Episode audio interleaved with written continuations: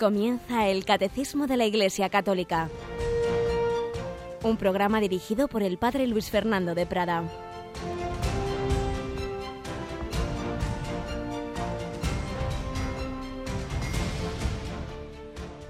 Muy buenos días, querida familia de Radio María. Es un gusto volver a estar con vosotros en esta nueva semana y en compañía de Mónica Martínez. Buenos días, Mónica.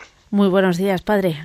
Mónica, te das cuenta que estamos ya en nuestros últimos días del tiempo ordinario, que en una semana empieza la cuaresma. La verdad que sí, pasa el tiempo volando. Parecía que hace dos días estábamos tomando turrón, sobre todo celebrando la Navidad, y, y ahora ya pues preparando el corazón y el espíritu a la cuaresma. Y ya tenemos los datos de la misa del miércoles de ceniza que el Santo Padre va a celebrar y que Radio María, como es habitual, va a retransmitir el próximo miércoles a las cuatro y media comienza en una de las iglesias de Roma, ahora mismo no recuerdo cómo se llama, ahí se hace lo que se llama una estación, un primer momento de oración, bendición de las cenizas y tal, y luego ya se va a la, a la iglesia de Santa Sabina, es tradición que miércoles de ceniza se celebre en esta iglesia romana. Bueno, todo ello a partir de las cuatro y media de la tarde del próximo miércoles, no mañana, sino al siguiente miércoles de ceniza, lo transmitiremos en Radio María, siempre en sintonía con el Papa, sucesor de San Pedro, que el sábado instituye a esos nuevos cardenales, el domingo concelebraba con ellos en esa Santa Misa que también transmitíamos desde aquí. Pues vamos nosotros adelante con esa enseñanza de la Iglesia, con ese catecismo de la Iglesia Católica, en esta parte que estamos ahora de recoger algunas de las enseñanzas de la Sagrada Escritura. Pero como siempre, vamos a tener un primer momento en que la enseñanza nos va a venir, en este caso no del libro que tanto nos ayuda y gusta a todos vosotros del padre José Julio, que recoge historias reales, sino de una carta, una carta de las muchas que estamos recibiendo en Radio María siempre, pero muy particularmente en estos días en que en este en este año y en estos meses en que celebramos el 15 aniversario de Radio María, pues he recibido una carta que ahora enseguida vamos a leer, aunque no me pide confidencialidad, pero bueno, siempre es más prudente el no decir nombres y datos excesivos y así la leemos con más tranquilidad, eh, sin implicar a nadie, pero sin duda que lo que vamos a oír a todos nos va a gustar.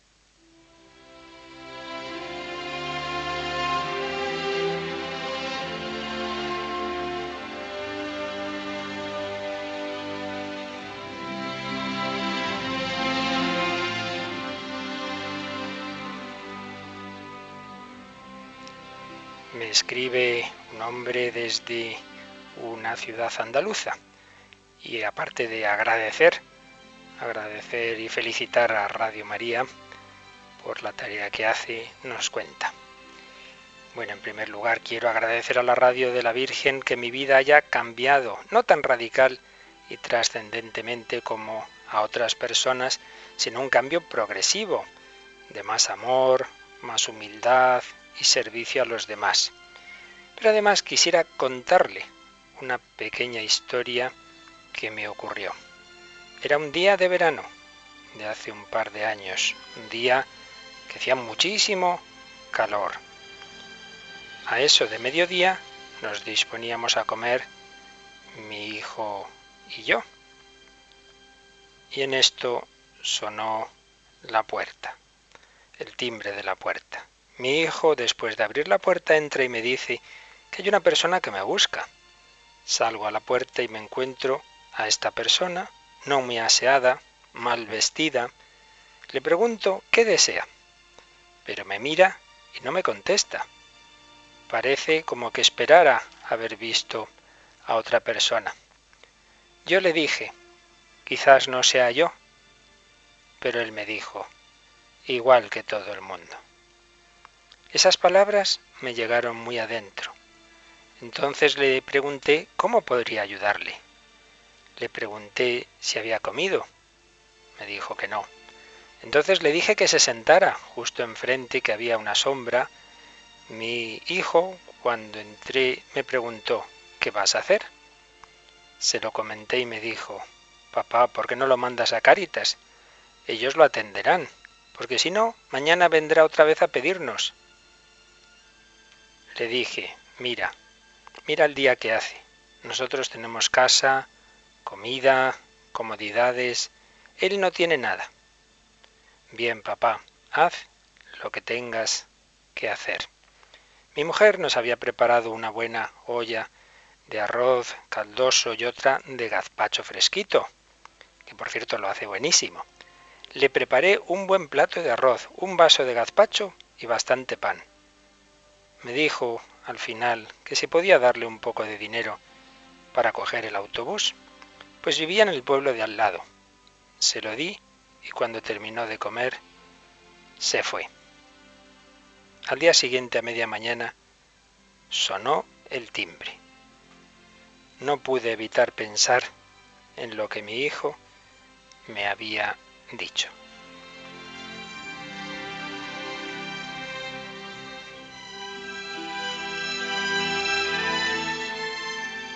Sin embargo, cuando abrí la puerta, me encontré a la vecina, que me dijo, muchas gracias. Gracias, ¿por qué? Porque a esa persona que ayer atendiste, le diste de comer, es mi cuñado. Nosotros no nos tratamos con él, porque hizo una cosa muy grave. Gracias por tratarla con humanidad, con respeto y amor. Entré en la casa, me arrodillé y le di gracias al Señor, porque este siervo inútil que soy, por esta vez sirvió para ser puente entre el amor de Dios y esa persona a la que seguramente la vida le había tratado tan mal. A los pocos meses me enteré de que había muerto. Recé por él. Que el Señor lo tenga en ese sitio donde la alegría y la felicidad no terminan nunca.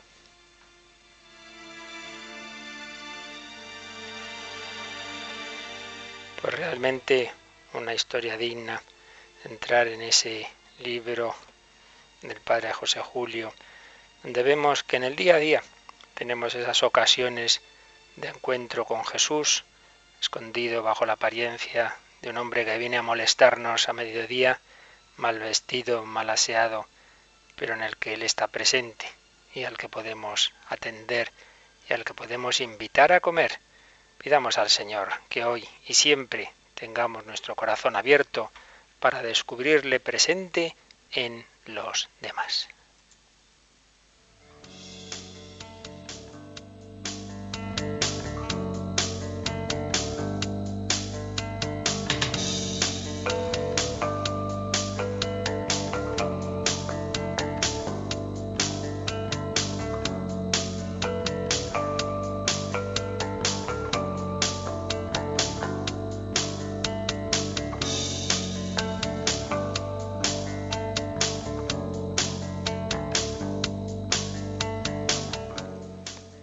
Mónica, buena enseñanza para hoy, ¿verdad? La verdad es que es todo un testimonio que, bueno, pues pone los pelos de punta. Fíjate en tu programa Entre Amigos que tantas veces tienes este tipo de llamadas, pues hoy nos ha llegado por carta, ¿verdad? Esta historia, además de esa zona andaluza de la que tienes tú muchas amistades y muchos comunicantes, pues esa historia tan bonita, saber abrir nuestro corazón y nuestras puertas pues esto es lo que ha hecho el Señor con nosotros, abrirnos su corazón, contarnos lo que lleva dentro. Eso es la revelación. Recuerdo, queridos amigos, que estamos eh, explicando el capítulo segundo ya de la primera sección, de la primera parte del catecismo. El capítulo segundo que se titula Dios al encuentro del hombre. Habíamos visto el artículo primero, Dios revela su designio amoroso y estábamos ya en el artículo segundo, las etapas de la revelación. Y estábamos viendo, bueno, pues cómo el Señor eh, nos va hablando a través de esos primeros libros del Antiguo Testamento, la creación, el Génesis, el pecado original, estábamos viendo un poquito y ahí andábamos. Por supuesto, no podemos ni de lejos pretender comentar todo lo que aparece en esos primeros libros, porque eso ya de por sí sería otro programa que existe en Radio María, eh, La Tierra Prometida, que comenta el Antiguo Testamento, sino solo recoger algunas de las enseñanzas clave a la luz de lo que nos dice el Catecismo. Y habíamos eh, visto esos primeros pasos, vamos a recordar, de que se nos indican en el, en el Génesis, pues la creación del mundo, eh, y luego pues el pecado, la creación del hombre, primer hombre, primera mujer, y el pecado original. Pero como ese pecado original y las sanciones que son consecuencia del daño que el hombre se hace a sí mismo, pues eh, culminan en lo que se llama el protoevangelio, la primera es, mm, primer anuncio de salvación. Dios siempre nos responde con misericordia y animándonos a la esperanza en nuestros pecados. Ella te aplastará la cabeza, ella la mujer, ella la descendencia, la descendencia de Eva, es decir, Jesucristo.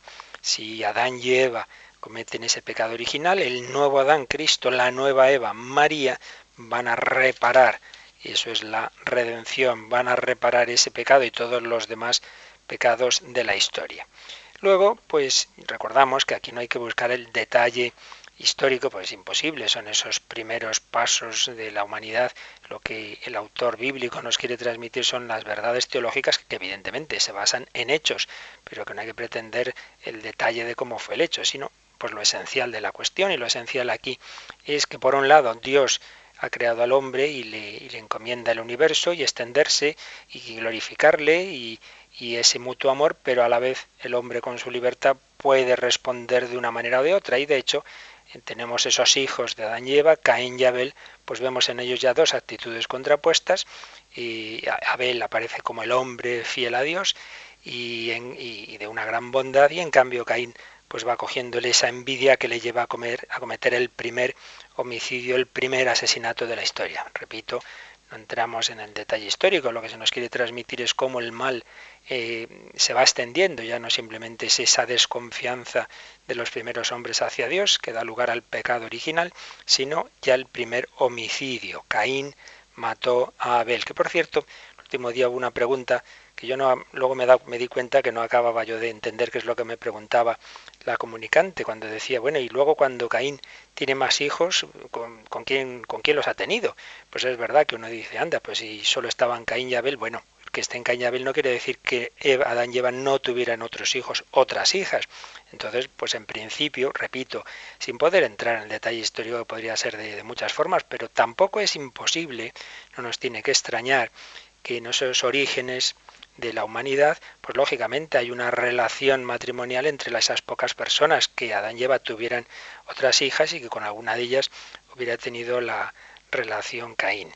Eh, puede ser así y hay que decir que durante mucho tiempo se decía, imposible, tiene que haber habido muchas parejas originales de las que proceda la humanidad, lo que se llama el poligenismo. Pero curiosamente los estudios tipo genético hoy día dicen, bueno, bueno, sí o no que también es perfectamente posible el descender de una sola pareja, de un solo tronco. Y por otro lado, hace bastante poco, en el año 2009, pues se culminó un estudio según el cual se ve que la humanidad actual, el Homo sapiens, curiosamente toda ella procede de una mujer, toda, lo que se llama la Eva mitocondrial, porque sería la parte femenina de la herencia, resulta que toda la humanidad en este momento conocida, según parece, estas cosas tampoco hay que tomarlas eh, como dogmas de fe, pero según parece procedemos todos de una mujer y además de África para todas las teorías racistas, pues que sepan que la humanidad actual toda ella procede de una mujer y de una mujer africana, se llama la Eva mitocondrial. Bien, simplemente eh, sin entrar, repito, en, en el detalle, eh, que no nos creamos tan fácilmente pues las teorías que dicen, va, no puede ser lo que cuenta la Biblia y tal, pues sí, sí puede ser esa descendencia de una sola pareja. Pero tampoco la escritura pretende darnos la respuesta a estos detalles ya digamos de tipo más científico, pues que investigue la ciencia. Nosotros lo que nos importa es que esa humanidad va avanzando en esa lucha entre, entre la gracia y el pecado, entre hacer el bien y el mal. Y el mal se va extendiendo mucho, hay una corrupción generalizada, llega el diluvio universal, ya hablamos de él, también dijimos que hay eh, evidencias históricas, arqueológicas de, de tremendos diluvios en, en, una época muy antigua, por tanto tampoco es nada tan extraño eh, lo que nos cuenta la Sagrada Escritura. Pero lo que tenemos que quedarnos una vez más es que, que el Señor pues quiere como recomenzar con una humanidad, una humanidad que está representada en Noé. Dios salva a Noé, el justo, y a su familia, y con él concertó una alianza. no habrá más diluvio que destruya la humanidad, pero por otra parte los hombres se tienen que comprometer a observar unos mandamientos, los mandamientos noáquicos de Noé. Estos mandamientos, según la Biblia, son no comer carne con sangre y sobre todo evitar el homicidio. Pero es curioso, hay que saber que en la tradición rabínica eh, se hablaba de otros mandamientos más, hasta siete. ¿Por qué los rabinos judíos añadieron eh, otros mandamientos? Pues era una manera, fijaos, de enseñar que Yahvé no había abandonado a los pueblos no israelitas, a los paganos que no tenían la ley de Moisés, ni tampoco ellos eran conscientes de que había una ley natural. El rabinismo ortodoxo piensa que toda ley es una ley que ha dado Dios directamente, explícitamente, es una ley positiva.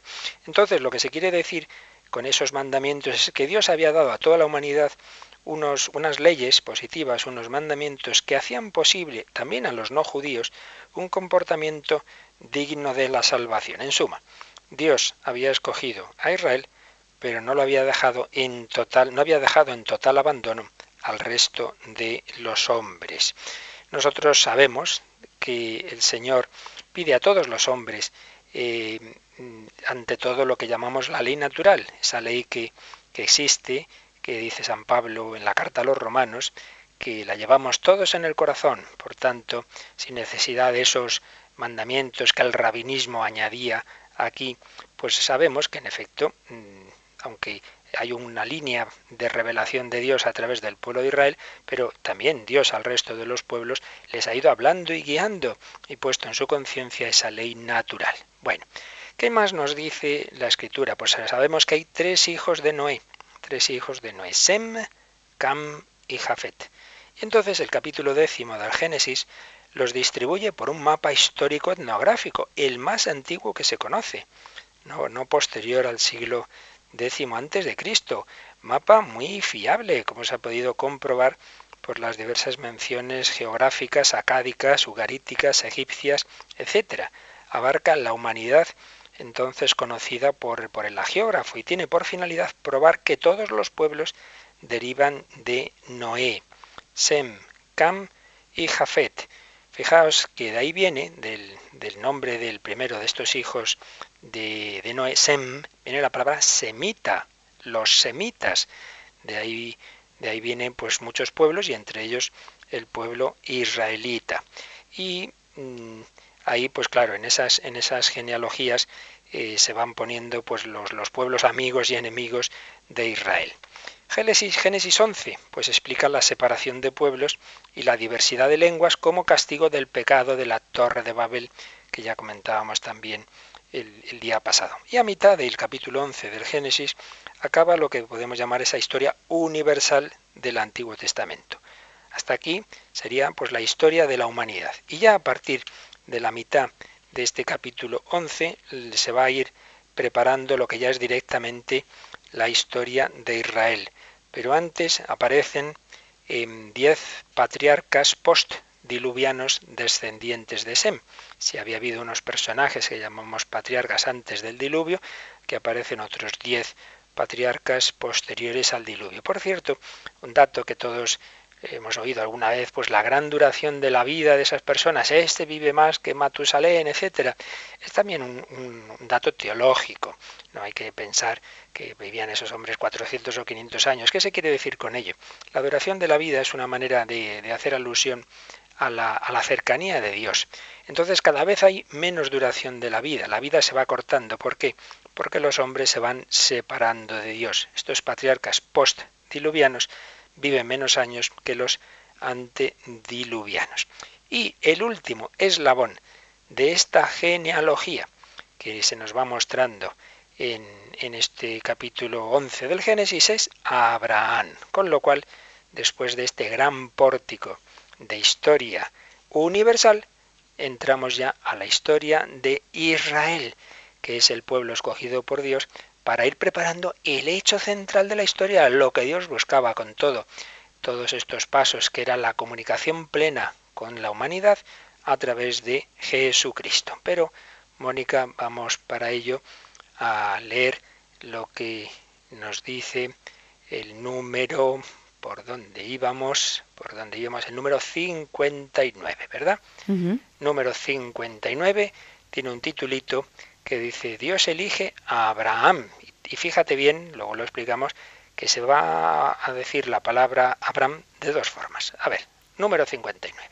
Para reunir a la humanidad dispersa, Dios elige a Abraham, llamándolo fuera de su tierra, de su patria y de su casa, para hacer de él Abraham, es decir, el padre de una multitud de naciones. En ti serán benditas todas las naciones de la tierra. El que simplemente ya te haya oído sin leer el texto dirá, pero bueno, porque dice, ha dicho dos veces Abraham, parece que, que, es lo mismo. Bueno, es que en la Biblia los primeros capítulos en que se habla de Abraham es simplemente Abraham. Y en cambio, a partir de un momento, con una H intercalada, Abraham. Si hiciéramos como en otras lenguas, que la H es aspirada, diríamos Abraham. Abraham y Abraham.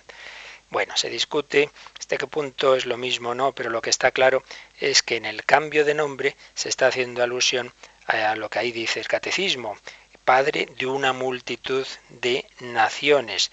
Eh, ese pequeño cambio que en el fondo eh, vendría a ser la, la, misma palabra en dos formas de decirlo, pero en la intención del, del, autor bíblico y en definitiva lo que Dios quiere transmitir con el cambio de nombre, que como sabéis es algo muy propio de toda la escritura, de todo el mundo semítico, que el nombre no es simplemente eso, una manera de llamar a una persona, sino que indica la esencia de una persona, su misión. Por tanto, cambiar el nombre es decir, tienes ahora una misión distinta. Recordamos todos que es lo que hizo el Señor con, con Simón Pedro. Simón, desde ahora te vas a llamar Cefas, Pedro. Simón no se llamaba Pedro. Eso fue un nombre que le puso Jesús porque desde el momento en que Cristo le elige tiene una nueva misión, ser roca, ser piedra de la iglesia. Pues bien, Dios en un momento dado, Abraham lo va a llamar Abraham, Abraham, es decir, padre de una multitud de naciones. Vamos a seguir unos, unas orientaciones que escribí hace ya muchos años un grandísimo biblista muy experto en Antiguo Testamento, el padre Alejandro Díez Macho, lamentablemente fallecido cuando todavía era relativamente joven, y en su historia de la salvación nos da unas pistas que podemos ahora resumir. Siglo XVIII, más o menos, siempre aquí no hay, los datos eh, no podemos apurarlos mucho, pero probablemente estamos en torno al siglo XVIII antes de Cristo. Dios escoge a Abraham, primer acto del drama salvífico. Y fijaos, hay una primera consideración que podemos hacer, y es que desde Adán a Abraham, que es donde ya empieza la fase fuerte, por así decir, de la preparación de la, de la plenitud de la salvación en Cristo, la preparación del pueblo de Israel, Abraham es donde empieza a formarse ese pueblo, uno puede decir, pues anda, que desde Adán hasta Abraham, anda que no han pasado siglos y habrá habido pues muchos millones de hombres. Entonces, fíjate, pasa que, que Dios ha abandonado a los hombres y, y a tantos, bueno, primero hay que tener en cuenta que la población de la prehistoria fue escasísima, fue escasísima. Por ello, el siglo XVIII Cristo no es tarde, no es tarde cultural y demográficamente estamos en los principios de la historia humana. Habían corrido más los años que los hombres. Y cuando a veces esto se dice, ¿no? Pues fíjate, hasta que llegó Cristo y tal. Bueno, pues solo Dios sabe por qué un determinado momento eh, eh, es la encarnación, pero cuando uno empieza a mirar un poquito con detalle las condiciones históricas, luego se da cuenta de que todo tiene sus razones. ¿eh? Era un momento muy providencial el de Cristo, en el momento en que había una unidad en todo el Mediterráneo, una lengua común, unos medios de comunicación, una cultura y una situación que permitía la rápida expansión del cristianismo. Y por otro lado, como estamos diciendo ahora mismo, pues es cuando ya empieza a haber una población más notable, porque en los siglos anteriores la población de la tierra era bastante limitada.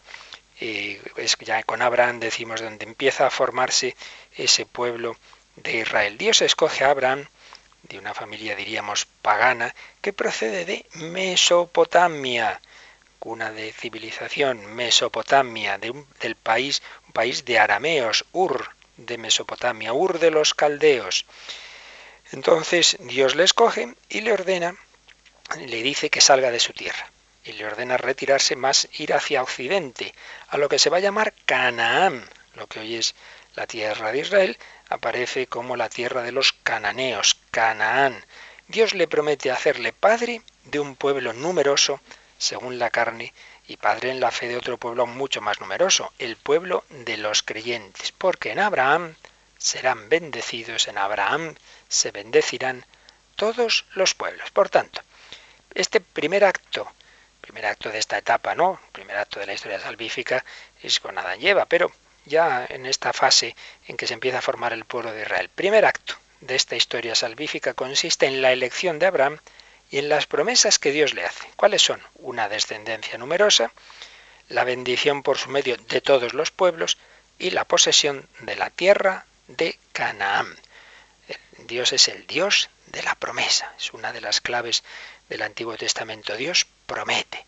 Te prometo una descendencia innumerable como las estrellas del cielo y las arenas de las playas. En ti serán benditas todas las naciones, a ti te daré esta tierra. Y Dios confirma promesas y elección con una alianza. Y el signo de esta alianza será la circuncisión.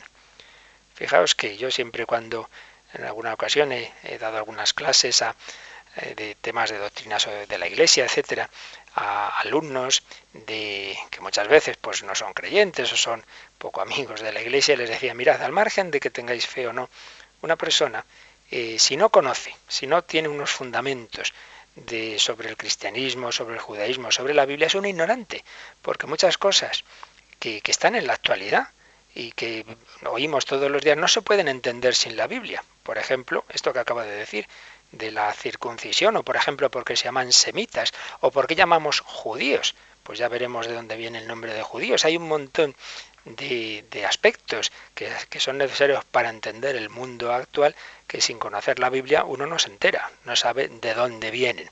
Pues bien, la circuncisión es el signo de la alianza de Dios con Abraham. La historia bíblica, que fijaos, comenzó siendo historia del cosmos, principio creó Dios el cielo y la tierra, la luz, las tinieblas, el mar, etc. Después, historia universal de todos los hombres, esa humanidad que procede de Adán y Eva, que luego se va contrayendo a los semitas a través de ese hijo de Noé, Sem. Pues ahora ya, desde este capítulo 12, estamos ya en el capítulo 12 del Génesis, se va a convertir este libro en biografía, es decir, se van a hacer eh, lo que se va nos vamos a encontrar son biografías de Abraham y de sus descendientes de diversos patriarcas. Es el género literario que se va a usar a partir de este capítulo. Son ciclos, el ciclo de Abraham, el ciclo de Isaac, el ciclo de Jacob. Biografía en apariencia, por supuesto, no biografía como las biografías que se escriben hoy día, que pretenden contarnos los detalles de la vida de una persona, sino un tipo de biografía en la cual lo que interesa es cómo Dios va actuando, lo que interesa es la salvación de la humanidad, de los pueblos, a través de esos personajes, a través de esos elegidos. Eso es lo importante. Tenemos que recordar que Abraham es muy importante para nosotros también, que San Pablo, predicador de la salvación universal para judíos y gentiles, va a destacar el significado universal del Padre de los creyentes, que la epístola a los hebreos va a destacar la fidelidad de Abraham, nos dice en el capítulo 6, versículo 15, que Abraham, habiendo perseverado, habiendo sido fiel, alcanzó la promesa. Abraham es paradigma de la fe en Dios, en sus palabras, en su promesa. Por eso es el Padre de los creyentes. Podéis leer Gálatas 3, 6 y siguientes y Romano, Romanos 4, 11. Abraham es el Padre de los creyentes. Y recordáis una de las plegarias eucarísticas de la misa, la primera, el canon romano, decimos a Abraham, nuestro Padre en la fe, nuestro Padre en la fe, porque Abraham se fió de Dios, creyó a Dios, eh, que le prometía cosas humanamente inexplicables. Un pobre eh, agricultor, pastor, perdón, de 75 años, eh, anciano, su mujer anciana y estéril, que Dios le promete una descendencia innumerable como las estrellas del cielo, le promete esa tierra de Canaán, le promete esa bendición, decía, pues hombre, qué cosas más, más raras, ¿no? Sería para no creerlo. Pues no, no, Abraham se fió de Dios. Y eh, el Génesis subraya esta fidelidad heroica del patriarca, esa fe del patriarca, por supuesto, mucho antes, la fidelidad de Dios, el amor de Dios. Dios nos va manifestando su amor y Dios va manifestando que su omnipotencia se pone al servicio de ese amor.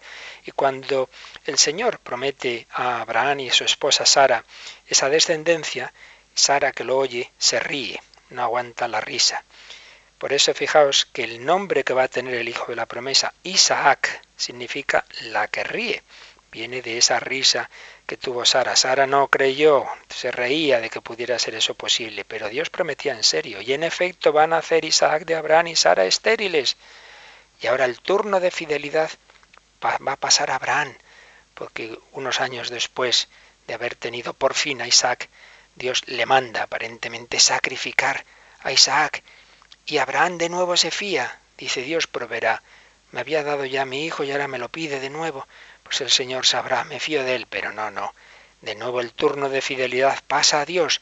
Dios que milagrosamente había dado la vida a Isaac, va a evitar milagrosamente su muerte cuando ya iba a alzar el cuchillo Abraham. Dice, no, no, yo no quiero que lo mates ni hablar. Era solo para que tu fe fuera aún más fuerte, para que creciera tu fe. Dios permite el sufrimiento para que maduremos en él. En resumen, en resumen, este ciclo histórico de Abraham nos enseña que Dios escoge a Abraham, que le hace promesa de poseer Canaán, sus descendientes, y de, bendecir por su medio a la humanidad, y que esas promesas están selladas con una alianza, que Dios es fiel a su palabra y que Abraham es fiel a Dios. La rima de dos fidelidades. Se iba manifestando el amor de Dios fiel, ese amor que ha llevado a su plenitud en Jesucristo, donde se va a cumplir también de una manera mucho más íntima y profunda la alianza, la nueva alianza, ya no aquella antigua alianza sellada con la circuncisión, sino la nueva alianza sellada en la sangre de Cristo, alianza en la que entramos por el bautismo y que renovamos cada día, sobre todo cada domingo, en la Eucaristía.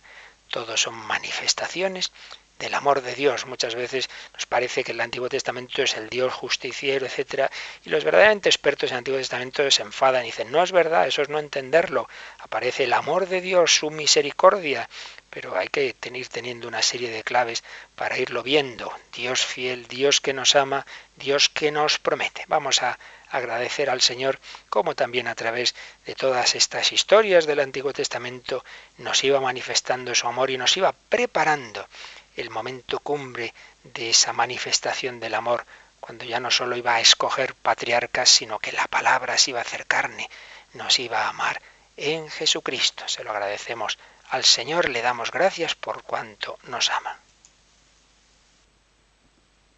Si conocieras el amor que Dios te tiene, si descubrieras lo que Él te quiere regalar,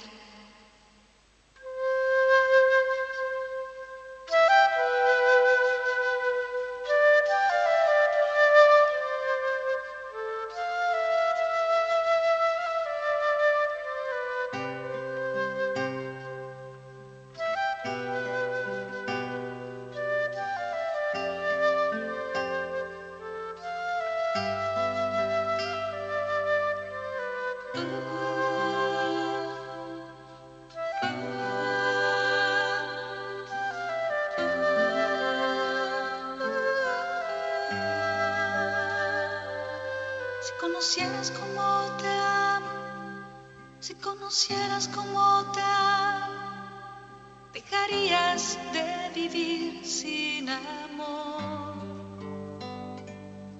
Si conocieras como te amo, si conocieras conocieras como te amo, dejarías de mendigar cualquiera.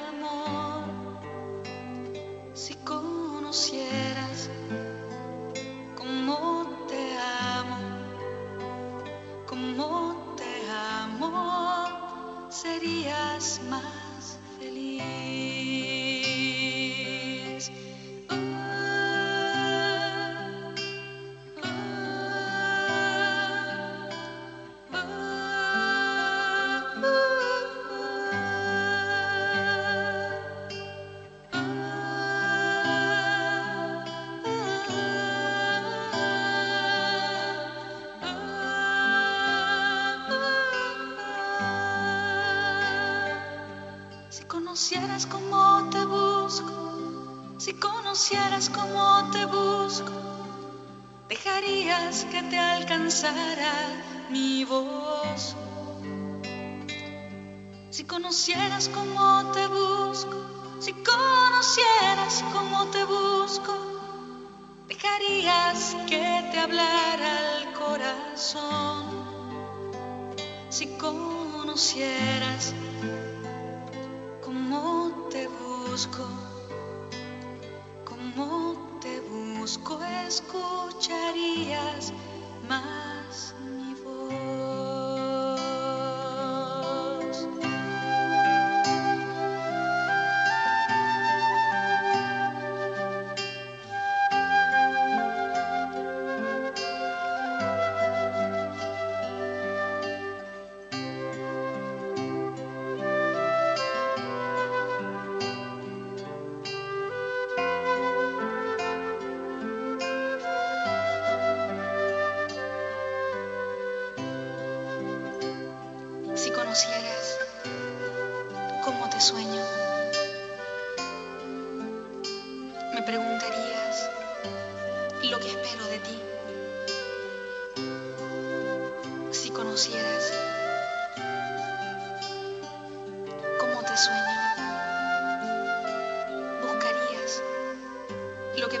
para ti.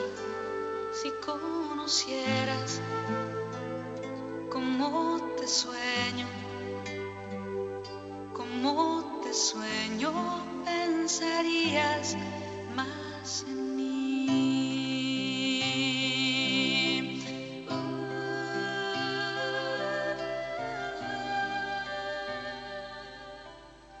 Están escuchando el Catecismo de la Iglesia Católica con el Padre Luis Fernando de Prada. Estamos ahí con Abraham. Vamos a leer, Mónica, el siguiente número del Catecismo, el número 60, que nos sigue hablando de este gran patriarca. El pueblo nacido de Abraham será el depositario de la promesa hecha a los patriarcas, el pueblo de la elección, llamado a preparar la reunión un día de todos los hijos de Dios en la unidad de la Iglesia. Ese pueblo será la raíz en la que serán injertados los paganos hechos creyentes. Somos pues todos hijos de Abraham. Ahí nos unimos todos las, todas las religiones eh, monoteístas de, que proceden de una manera o de otra de la escritura, judíos, también musulmanes que reconocen a Abraham y nosotros. Y si leemos este texto que antes os citaba, Gálatas 3, a partir, a vamos a leer del versículo eh, 6, eh, perdón, 8, dice así, la escritura, previendo que Dios justificaría a los gentiles por la fe, anunció con antelación a Abraham esta buena nueva, en ti serán bendecidas todas las naciones. Así pues, los que viven de la fe son bendecidos con Abraham el creyente. Son bendecidos con Abraham el creyente. Y antes se nos había dicho en el 6, Abraham creyó en Dios y le fue reputado como justicia. Tened pues entendido que los que viven de la fe, esos son los hijos de Abraham. Queremos ser hijos de Abraham, queremos ser hombres y mujeres fieles a Dios que se fían del Señor y creen en sus promesas, la fidelidad de Dios. Una fidelidad del Señor, de Yahvé, que queda patente también en los ciclos siguientes que nos relata el Génesis. Isaac, este hijo de la promesa, se nos habla de él en el capítulo 25 del Génesis se nos habla de cómo el Señor le colma de bendiciones también en la tierra de la promesa, en Canaán, y su hijo Jacob, su hijo Jacob. Y aquí es donde viene otro de esos datos que os decía antes que sin conocer un poco de Biblia, pues uno no entiende ni siquiera los nombres actuales. Dios a Jacob le cambia el nombre y le llama Israel. Por tanto, ¿de dónde viene el nombre de la nación de Israel? Pues de este patriarca, nieto de Abraham, que es Jacob. Abraham engendró a Isaac, Isaac a Jacob, a quien Dios le cambia el nombre y le llama Israel. Y el Señor a Jacob le da los derechos de primogenitura que correspondían a su hermano mayor, Esaú. Pero el Señor escoge a Jacob, no a Esaú, para esa bendición, para esa descendencia. Señor llama a quien le parece, no tenemos nosotros derecho a exigir, no, no, pues tengo que ser yo, como aquel endemoniado que quería irse con los apóstoles, Jesús dice, no, tú anuncia lo que Dios ha hecho contigo en tu casa, pero cada uno tenemos una vocación y es el Señor quien la da, no nosotros los que escogemos. Ciclo de, de Isaac, ciclo de Jacob. Y Jacob tiene doce hijos, uno de ellos Judá, por eso os decía antes que para también saber de dónde viene el nombre de judíos es porque es uno de los doce descendientes de Jacob de Israel. De ahí vienen las doce tribus de Israel y la que ha tenido más descendientes, porque las otras, la inmensa mayoría, han ido desapareciendo, pues es precisamente la de Judá. Y por eso llamamos judíos en realidad todos los israelitas, porque la tribu predominante eh, demográficamente ha sido la tribu de Judá pues ya vemos que conocer un poco del Antiguo Testamento, fijaos, de tantos siglos A, nos viene bien hasta para entender los nombres de la política actual. Para recalcar la promesa de dar a sus hijos la tierra de Canaán, el Señor se aparece y habla con los patriarcas en esa tierra, en Canaán, en sus santuarios, en Siquem, Betel, Bersabé, Penuel, pero por otro lado, el, el Dios de los padres, el Señor Yahvé, no es un Dios local, no es solo el Dios de esa tierra de Canaán, y eso lo prueba el ciclo de José. ¿Recordáis? Los que hemos tenido la suerte de, de pequeños estudiar la, lo que llamábamos la historia sagrada, ¿verdad? Recordáis que uno de los doce hijos de, de Jacob es José, José, el, el hijo predilecto del padre al que sus hermanos le van cogiendo manía, le van envidiando y lo quieren matar y al final lo venden a unos mercaderes y llega a Egipto. Y entonces tenemos en el Génesis, desde el capítulo 37 al 50, esta historia de José, una biografía, en el sentido que antes decíamos, de José, el ciclo de José en Egipto. Pues de nuevo, con la misma fidelidad de siempre, José era el hijo preferido de Jacob, pero mm, vendido a Egipto, y entonces nos encontramos una nueva prueba muy dura para Jacob. ¿Cómo había sido tan dura la prueba de Abraham? Abraham pensó que Dios le pedía sacrificar a Isaac, pues también Jacob piensa que ha muerto su hijo predilecto, José. Pero a los dos se los devolvió por caminos providenciales. A Isaac se lo devolvió porque vio el momento final Dios no quería que lo sacrificara. Y Jacob se vuelve a encontrar con José porque al cabo de los años descubre que José era un personaje muy importante en Egipto y se reencuentra con sus hermanos y toda la familia se vuelve a reunir. En esta historia de José brilla la fidelidad de Dios para que para con Jacob y su predilecto José y la fidelidad a su promesa de dar la tierra de Canaán. Uh, pues iban a estar siglos los israelitas en, en, Egipto. Bueno, sí, Dios tiene sus, sus ritmos. Dios ha prometido que tendrán la tierra de Canaán, la tendrán, pero más unos siglos más tarde de lo que podíamos imaginar. Y esto tiene una aplicación para nuestra vida. Dios lo que promete lo cumple, pero no como a nosotros nos parece cuando a nosotros no parece, sino en sus planes. Esa frase que han tenido muchos santos, como Santa Maravillas de Jesús, lo que Dios quiera, cuando Dios quiera y como Dios quiera. Nosotros muchas veces le decimos a Dios cómo tiene que hacer las cosas. Pues hombre, no. Señor ya lo sabe lo que tiene que hacer. Y hay una frase en el profeta Isaías, dice, mis caminos no son vuestros caminos, mis planes no son vuestros planes. Tenemos que tener esa actitud de fiarnos de Dios y no pretender organizarle el mundo a Dios. Él sabe mejor que tú cómo tienen que ser las cosas. Y ciertamente con esto de los tiempos, pues a veces nos ponemos un poco nerviosos. ¿Y, ¿y por qué no? Todavía llevo años pidiendo esto. Bueno, pues fíjate los siglos que tardó Dios en cumplir esa promesa a Abraham de darle a sus descendientes la tierra, la tierra prometida, la tierra, pues unos cuantos siglos. Y entre medias, pues todo el tiempo en Egipto y la esclavitud en Egipto. Y luego, pues ese éxodo a través del desierto. Bueno, todo llega. Pero llega cuando Dios quiere, como Dios quiere a su manera. Pues son enseñanzas que podemos ir recogiendo de la revelación que Dios nos hace en, en, lo que está recogido ahora en lo que nosotros llamamos el Antiguo Testamento. Y vamos a terminar, Mónica, leyendo el número 61 del Catecismo.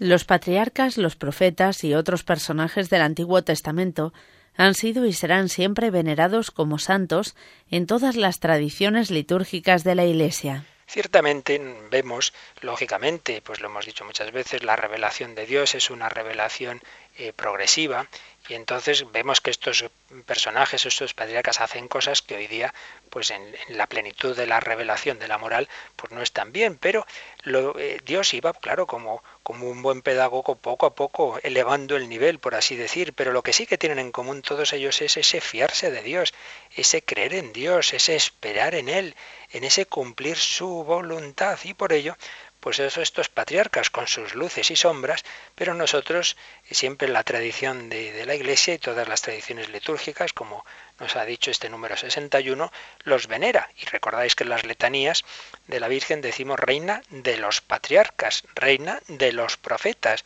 esos personajes del Antiguo Testamento que han sido hombres fieles a Dios, que nos han transmitido su palabra, que han cumplido su voluntad en el grado en que entonces se manifestaba, que era todavía parcial, porque todo va conduciendo, lo repetimos una y otra vez, al momento central de la encarnación.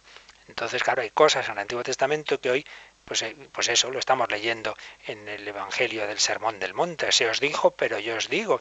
Pero Jesús no ha, abolir, no ha venido a abolir esa ley profeta, sino a darles plenitud. No tienen que extrañarnos, pues esa tolerancia de Dios. Por ejemplo, cuando le preguntan a Jesús, Moisés permitió dar libelo de repudio, y por la dureza de vuestro corazón lo permitió Moisés, pero al principio no fue así. Y entonces Jesucristo viene a darnos la plenitud de la revelación y la fuerza para cumplirla, claro, para cumplir la ley de Dios, que es la comunicación plena del Espíritu Santo. Pero hasta entonces se permite eh, esa tolerancia de una serie de cosas que, que, no eran todavía el ideal, pero con las cuales Dios iba preparándonos. En cualquier caso, tenemos que recoger todas las enseñanzas que Dios nos da en el Antiguo Testamento. La Iglesia siempre lo ha venerado y, y lo sigue haciendo.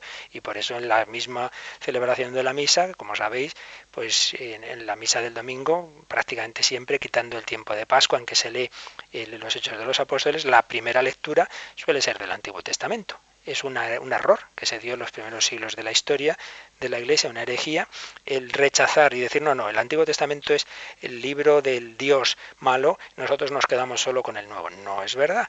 Todo es palabra de Dios, una palabra de Dios que va poco a poco preparándonos al momento central y por tanto el Antiguo Testamento siempre hay que verlo desde el Nuevo, que es su plenitud, pero nosotros lo recogemos, lo veneramos y por eso el catecismo de la Iglesia nos va recogiendo estas enseñanzas que hoy brevemente hemos intentado resumir de estos personajes que nos llevan ya a lo que vamos a ver mañana, que es el pueblo de Israel en Egipto y el gran momento del Éxodo. Pues lo dejamos aquí reflexionamos un poquito con música precisamente relativa a Israel, pero también estos últimos minutos, como siempre, podéis hacer llamadas, consultas, correos electrónicos, como ahora nos recuerdan. Participa en el programa con tus preguntas y dudas. Llama al 91 153 8550. También puedes hacerlo escribiendo al mail catecismo arroba radiomaria.es catecismo arroba radiomaria.es.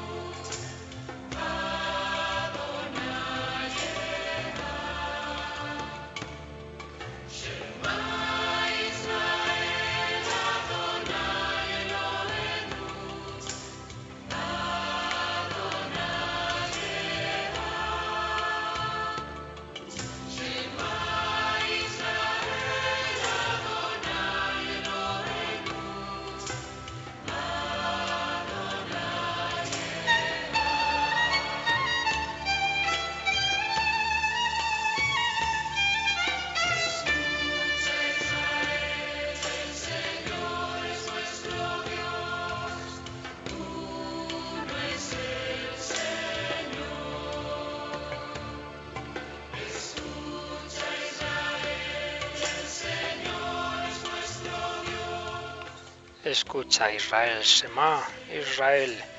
Nosotros tenemos que escuchar a Dios, su palabra, responderle con fe, con esperanza, con amor.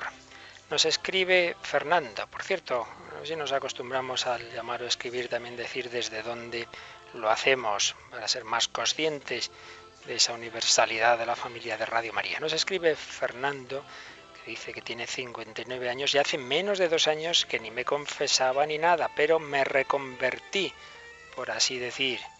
Pero está ahora pasando un momento de oscuridad.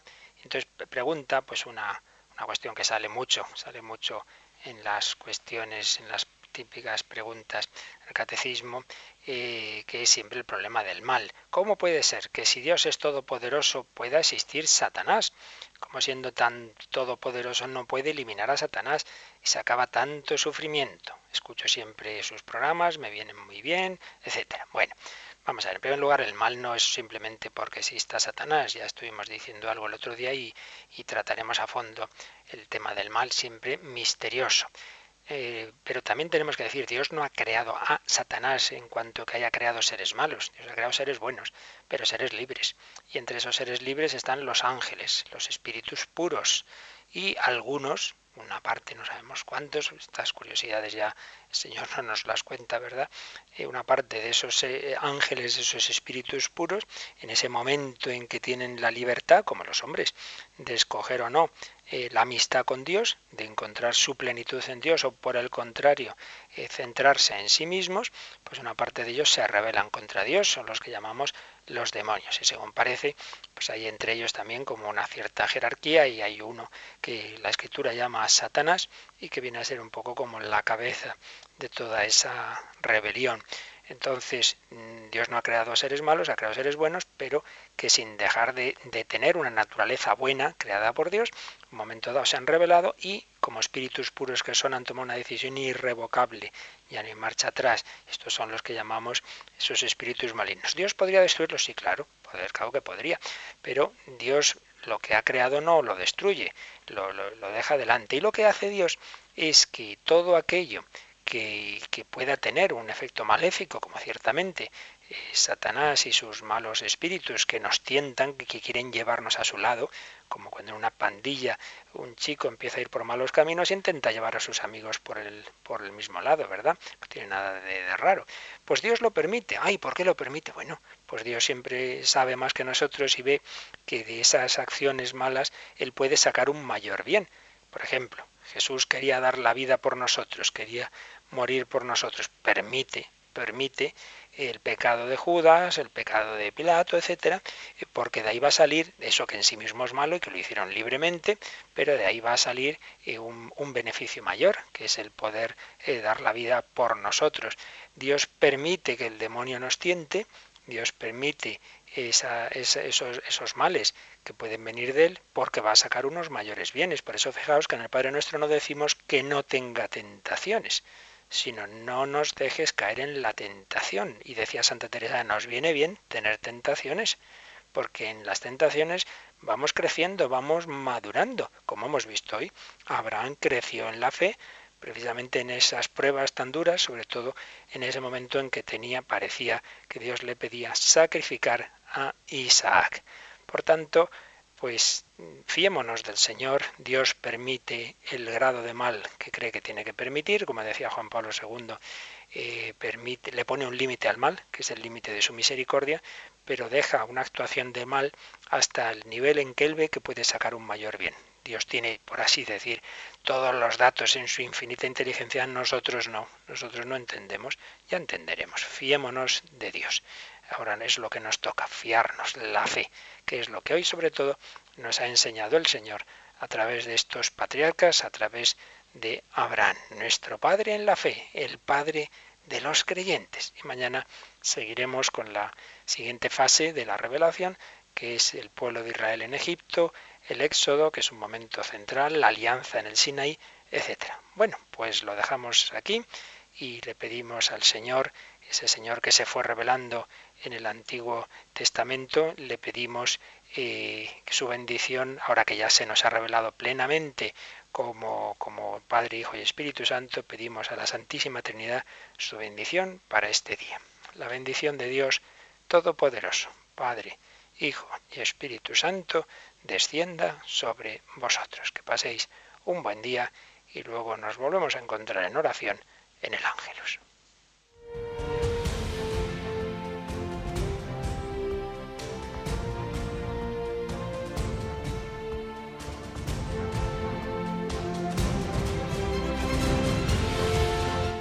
Han escuchado en Radio María el Catecismo de la Iglesia Católica, un programa dirigido por el Padre Luis Fernando de Prada.